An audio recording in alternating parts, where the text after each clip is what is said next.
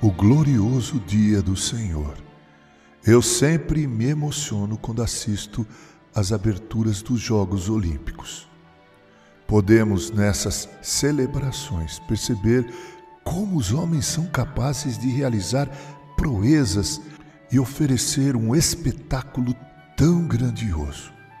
Eu fico emocionado com a interpretação do hino nacional do país que cedia as Olimpíadas.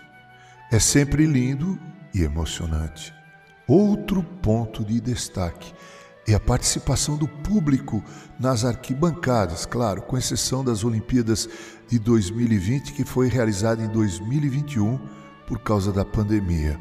Não havia público. O espírito de fraternidade entre os povos e as delegações sempre nos emociona, a mim particularmente, nessas ocasiões.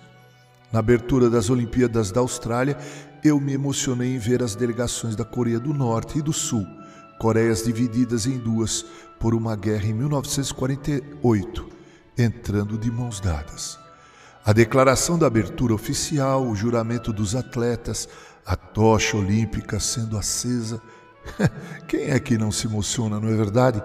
Quem é que não nutre aquele sentimento de que gostaria de ser um daqueles atletas e fazer de tudo para ouvir o hino nacional do seu país ser tocado, enquanto a bandeira nacional é hasteada e você ali, diante do mundo, ostentando a medalha de ouro em seu peito, sinal de vitória, de conquista, de superação.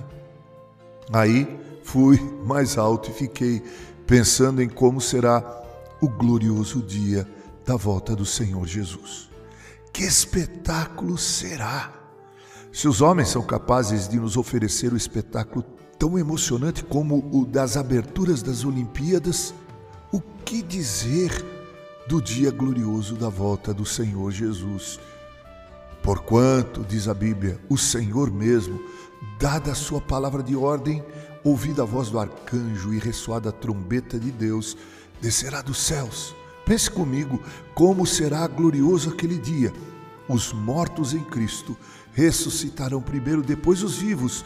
Os que ficarmos seremos arrebatados. Nesse sentido, imagine você a fraternidade, gente de todas as partes do mundo, de todas as nações, tribos e raças.